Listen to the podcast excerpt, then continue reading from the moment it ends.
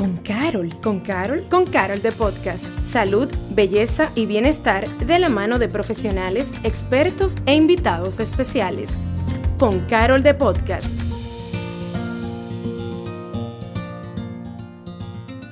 Hola, soy Patricia Luciano y hoy queremos darte la bienvenida a un nuevo episodio de Con Carol de Podcast.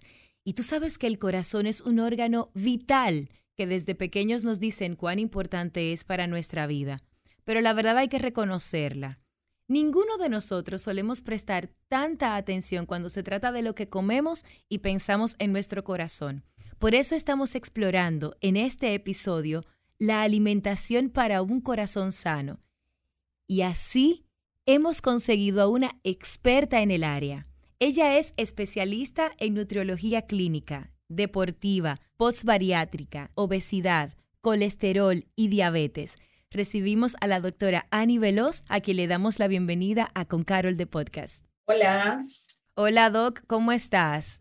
Bien, bien. Para mí es un honor estar por acá con todos ustedes. Tú sabes, Doc, que desde el momento en el que decidimos que queríamos a un profesional que viniera a hablarnos de la alimentación y su importancia desde la perspectiva del corazón, pensamos en ti, por todo esto que tú eres y que tú haces. Entonces, ¿puedes hablarnos un poquito acerca de lo que hace el corazón y por qué debemos prestarle atención a nuestra alimentación? Claro que sí, Patricia. Mira, lo primero que debemos de hacer es definir qué es el corazón. ¿eh?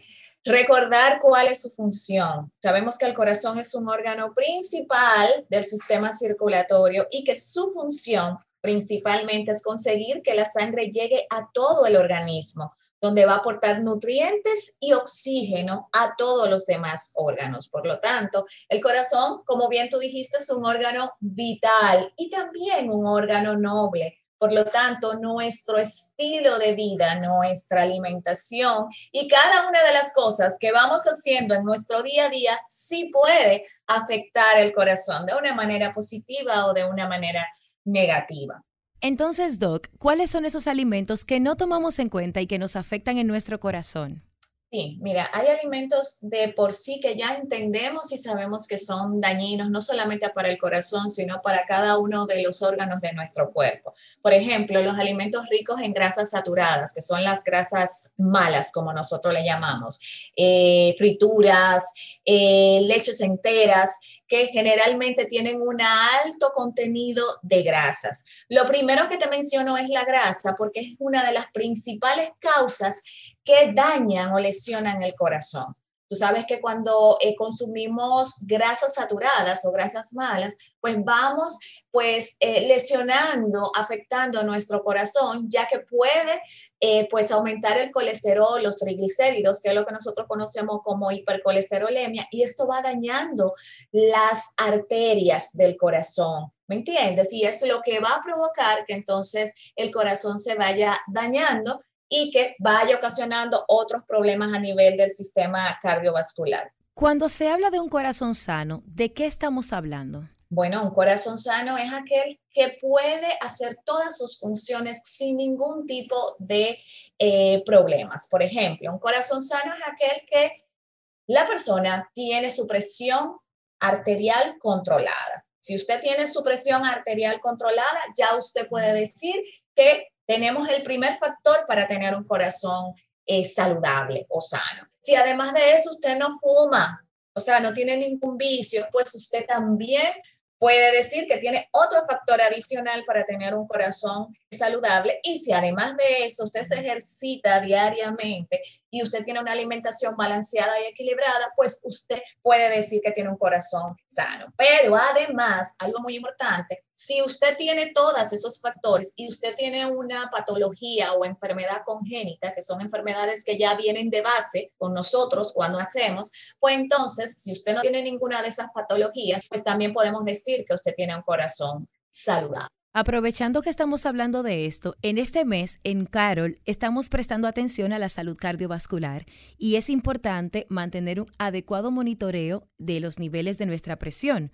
Por eso es bueno contarles a nuestros oyentes que este servicio es gratuito en todas nuestras sucursales, así que a ti que nos estás escuchando, cuando pases por una Carol, tómate tu presión y revisa cómo estás, porque definitivamente queremos que tu corazón esté sano.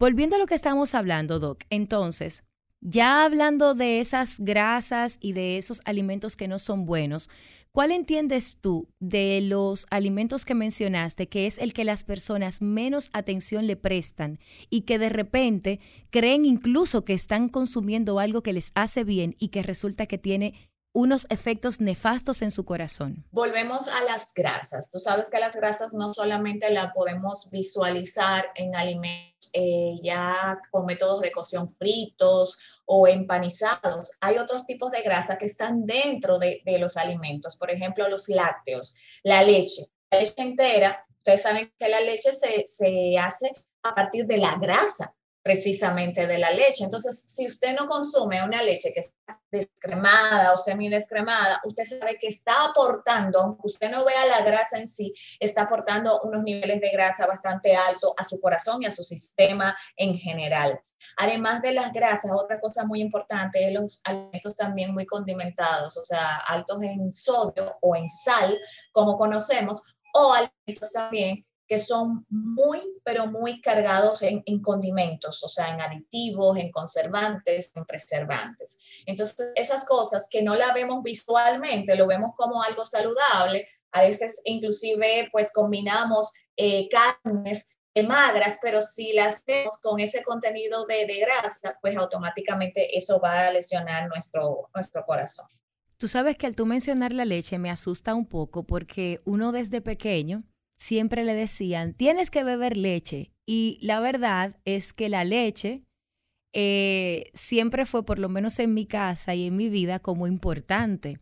Como adulta, después de todas estas informaciones, pues yo he tratado de manera particular de bajarle, como decimos en Dominicana, un 2 y buscar opciones más saludables. Pero te confieso que lo hago casi como, como con la duda, porque la leche siempre ha sido como tienes que beber leche para crecer fuerte y sano. así fue que nos criaron a muchos. Entonces, ¿cuáles son esas resistencias que tú encuentras cuando tú le dices a una persona como yo, mira la leche o tal cosa? Porque es duro que tú me digas eso. Claro que sí, mira, eh, realmente es concientizar a esa persona de que sí, la leche es un, es un alimento muy nutritivo. Ahora bien, la composición de esa leche es la que debemos mejorar.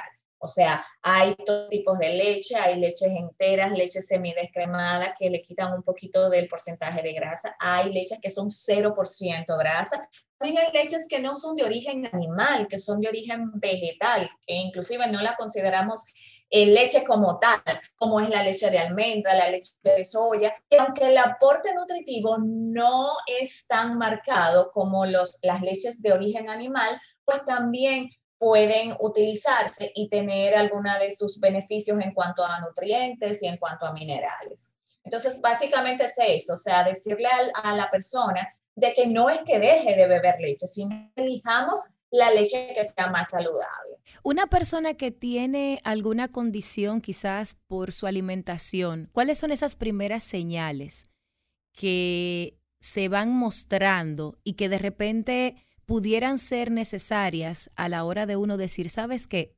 Creo que debo cuidarme porque parece que algo puede estar pasando conmigo. Sí, mira, una de las señales principales que yo veo con frecuencia todos los días en el consultorio es precisamente el peso.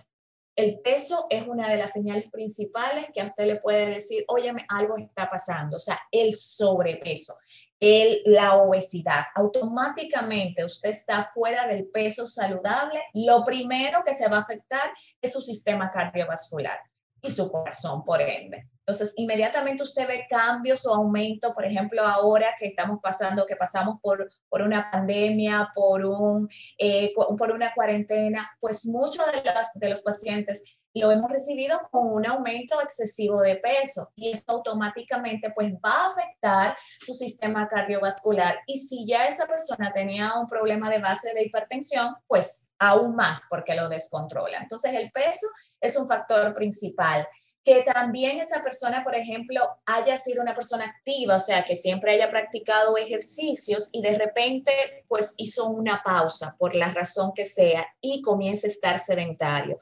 Automáticamente, esta persona va a repercutir en su salud y sobre todo en el sistema cardiovascular y va a mandar señales, o sea, va a comenzar a acumular grasas en el abdomen y en diferentes partes de su cuerpo.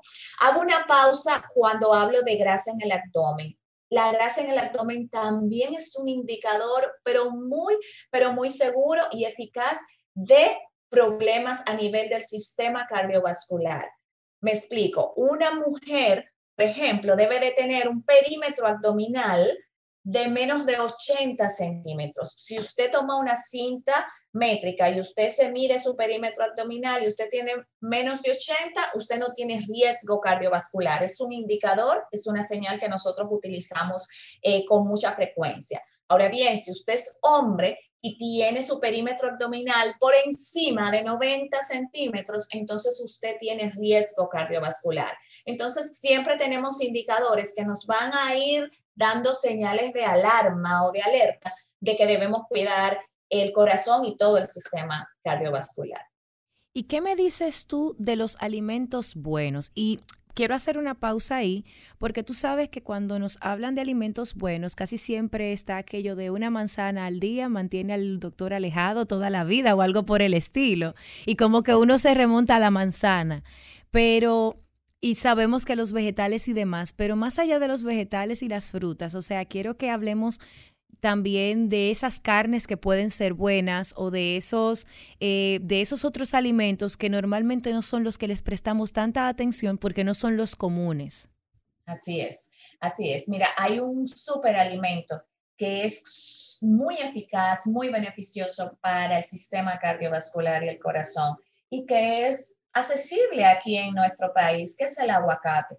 El aguacate es un alimento súper, súper beneficioso para la salud cardiovascular. Además del aguacate, por ejemplo, de las proteínas magras, como bien dices, por ejemplo, pescados eh, tipo salmón, mm, carnes blancas como pollo, pavo, este tipo de, de proteínas son bastante beneficiosas para el sistema cardiovascular. Además, el aceite de oliva extra virgen que es una grasa insaturada. Ustedes saben que las grasas insaturadas nosotros le llamamos grasas buenas, pues nos van a ayudar a eliminar las grasas malas del organismo y por ende, pues nos va a ayudar también a beneficiar el sistema cardiovascular.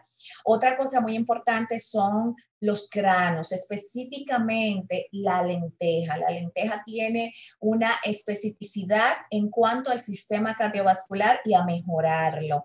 Eh, las nueces, no podemos dejar las nueces como otro alimento muy beneficioso para la salud cardiovascular, precisamente porque también aporta grasas insaturadas y nos va a ayudar a eliminar las grasas saturadas. La zanahoria, que es un vegetal, que también aporta vitamina A, caroteno y nos ayuda también al sistema cardiovascular. Y por supuesto, como todos saben, incrementar el consumo de frutas y verduras o mejor dicho, vegetales, sobre todo vegetales de, de verde. Tú sabes que para los que son más picky a la hora de comer, cuando se habla de vegetales, y estoy ahí haciendo un gran paréntesis porque yo estoy incluida en ese paquete, el hecho de que hablen de vegetales, casi siempre hay vegetales, por favor. Entonces, ¿cómo tú recomiendas a una persona que está cambiando su alimentación que comience a integrar estos alimentos sin que le sea tan retador? el, cambio cuando tú pasas de pan, harina y grasas saturadas a ir comiendo más ligero? ¿Cuáles son esos tips que tú le puedes dar a una persona que nos escucha para que pueda cuidarse, pero que al mismo tiempo le sea sostenible en el tiempo? Un término, una terminología que nosotros utilizamos mucho, que es el arte de la sustitución. O sea, el arte de poder sustituir alimentos que tal vez nos gustan mucho, pero no son tan saludables, o más bien los métodos de cocción de esos alimentos. Por ejemplo, en esas personas que le gusta eh, la comida frita, pues vamos a buscar métodos de cocción que sean más saludables y que a la vez pues no pierdan su sabor. Por ejemplo, siempre eh, les recomendamos a este tipo de, de personas elegir carnes, las mismas carnes tal vez que les gusta, pero en vez de ser eh, fritas, empanizadas, eh, en salsas, les recomendamos que sea a la parrilla, al horno, al vapor, en el air fryer, para que siga, siga conservando su sabor como le gusta a esa persona, pero que vayamos bajando el nivel calórico de los alimentos y por supuesto que el nivel de grasa. ¿Cada qué tiempo una persona debe tomarse la presión arterial? Mira, realmente si la persona no tiene ninguna condición, ninguna situación de, enfermedad, simplemente en sus chequeos generales. Ahora bien, si ya es una persona que tiene colesterol alto, que está sobrepeso, que está obeso, que tiene una alimentación desequilibrada, eh, que se fatiga con frecuencia, o sea, tiene que haber situaciones de alarma, señales de alarma. Pues sería ya eh, eh, periódicamente, por lo menos una vez a la semana, etcétera, para monitorear. Pero ya esos son en personas que tienen alguna situación de salud. Ahora bien, si ya usted es hipertenso, o sea, usted sufre de la presión y usted está medicado con, con una ya medicación eh, pues estándar, continua, pues se recomienda que por lo menos dos o tres veces por semana usted se la toma se la tome si ha tenido también algún evento de estrés, etcétera, porque puede descontrolarse. Y ya habiendo dicho eso, ¿desde qué edad tú entiendes que una persona debería ir al cardiólogo si no tiene ningún indicio de ninguna enfermedad? Sí, mira, el cardiólogo realmente, como ya es un especialista para el, específicamente para el sistema cardiovascular, no se recomienda al menos que usted tenga alguna situación, porque para eso está el médico generalista o el pediatra o el, o el familiar que va a hacerte un chequeo general y entonces sí ahí te va a determinar si por alguna condición ya tú debes ir a un cardiólogo. Pero mientras tú en tus chequeos periódicos y generales, pues si estás dentro de lo normal, pues simplemente pues debes de, estar tranquilo y solamente visitar al cardiólogo cuando vayas a hacerte algún chequeo ya específico a nivel cardiovascular por alguna situación que ya haya evidenciado el médico de cabecera o el, o el médico familiar o general.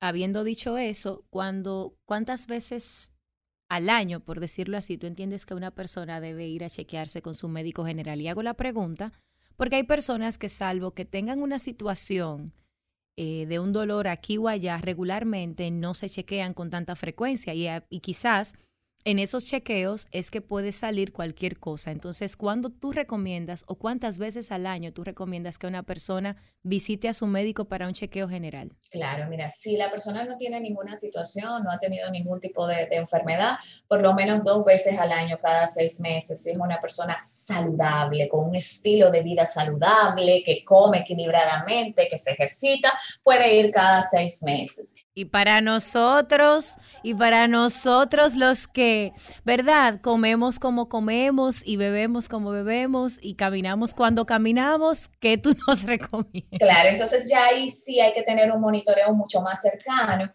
que debe ser mínimo cada tres meses. ¿Por qué? Porque ya en tres meses tu organismo va cambiando totalmente y van descontrolándose eh, pues varias, varias cifras en el organismo. Yo me voy a, yo me voy a poner a llorar después de esto.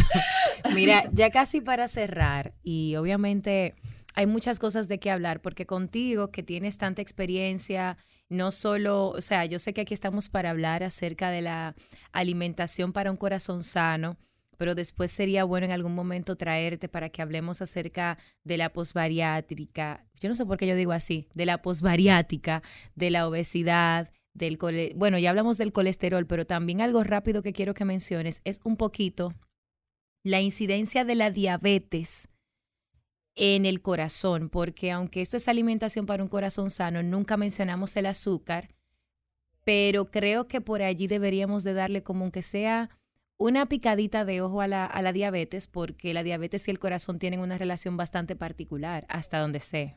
Tienen una relación íntima, como le llamamos. ¿Por qué?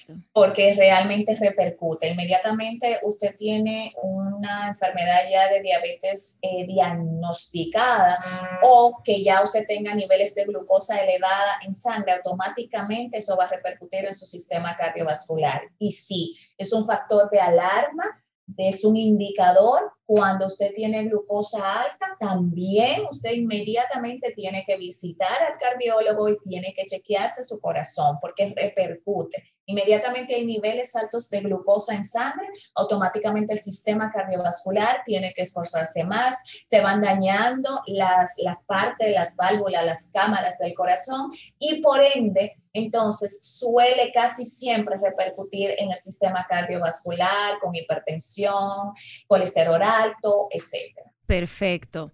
Pues yo creo que ya lo que nos queda, Doc, es que tú nos digas cuáles son esos tips para mantener una buena salud cardiovascular, como recogiendo, como de todo lo que hablamos, ok, eh, que tú nos des esos tres o cuatro tips puntuales que tú dices, mira, si acabas de escuchar este episodio, pero todo lo que dije eh, te pareció como que demasiada información, estas son las tres o cuatro cosas que debes tomar en cuenta así rápidamente para que tengas un corazón sano, sobre todo desde la perspectiva de tu alimentación. Así es. Lo primero, lo primero, Patricia, que debemos de tener para tener un corazón sano es un peso saludable. Si tú mantienes un peso saludable, automáticamente tú vas a tener la menos probabilidad de tener una enfermedad cardiovascular. Para tener un peso saludable, por supuesto, debes de tener la alimentación equilibrada y balanceada. No estoy hablando de alimentaciones estrictas, estoy hablando de alimentación equilibrada y balanceada con cada uno de los aportes de nutrientes y vitaminas. Pero además de esto, el sedentarismo, o sea, no podemos estar sedentarios, tenemos que tener actividad física para prevenir y controlar enfermedades. Y por supuesto, no tener ningún vicio de fumar, porque generalmente también las personas que tienen el, el tabaco o el fumar como un hábito, pues también repercute en su sistema cardiovascular. ¿Y el alcohol, Doc? Y no te lo pregunté, pero el alcohol, antes de irnos, el alcohol. El alcohol es un tema controversial dentro del de, sistema cardiovascular, porque hay teorías que pues eh, apoyan que se pueda tomar una cantidad de alcohol y ciertos alcoholes específicos como el vino tinto, por lo menos dos copas a la semana, para ayudar a mejorar todo lo que es el sistema cardiovascular. Entonces te digo que es un tema controversial porque hay otras teorías que pues apoyan que el alcohol sea en mínima proporción, ya que tarde o temprano pues va a afectar el sistema cardiovascular. Según la Sociedad Americana del Corazón, dice que el alcohol se puede consumir, pero moderadamente. Bueno, yo creo que con esa buena noticia para los seguidores de Con Carol de Podcast podemos cerrar, no sin antes invitarles a que te sigan. Así que dinos dónde te pueden encontrar si quieren más información a esas personas que están en ese proceso de hacerse una bariátrica, que dónde te pueden encontrar, medicina deportiva, también para controlar la diabetes, el colesterol y la obesidad en sentido general. ¿Dónde te encuentran, Doc? Sí, yo estoy ubicada en el ensanche Piantini, en la Plaza Andalucía 1, Gustavo Mejía Ricard, casi esquina Lincoln. Nos pueden seguir por nuestras redes sociales como doctora Ani Veloz, tanto en Instagram, Facebook, Twitter, que por ahí siempre le estamos dando diferentes recomendaciones, tips nutricionales y muchísimos consejos que van a ser muy útiles para ustedes. Bueno, pues la verdad es que estamos más que felices y agradecidos de haber contado con una profesional con tanta experiencia como tú. Así que muchísimas gracias, doctora Ani Veloz, por estar con nosotros y a ti que nos escuchas, gracias por haber estado hasta este momento. Soy Patricia Luciano y por supuesto que tú y yo nos encontramos en una próxima entrega con más invitados para apoyarte a llevar ese estilo de vida que tú mereces. Gracias por acompañarnos a Con Carol de Podcast. Nos escuchamos en un próximo episodio.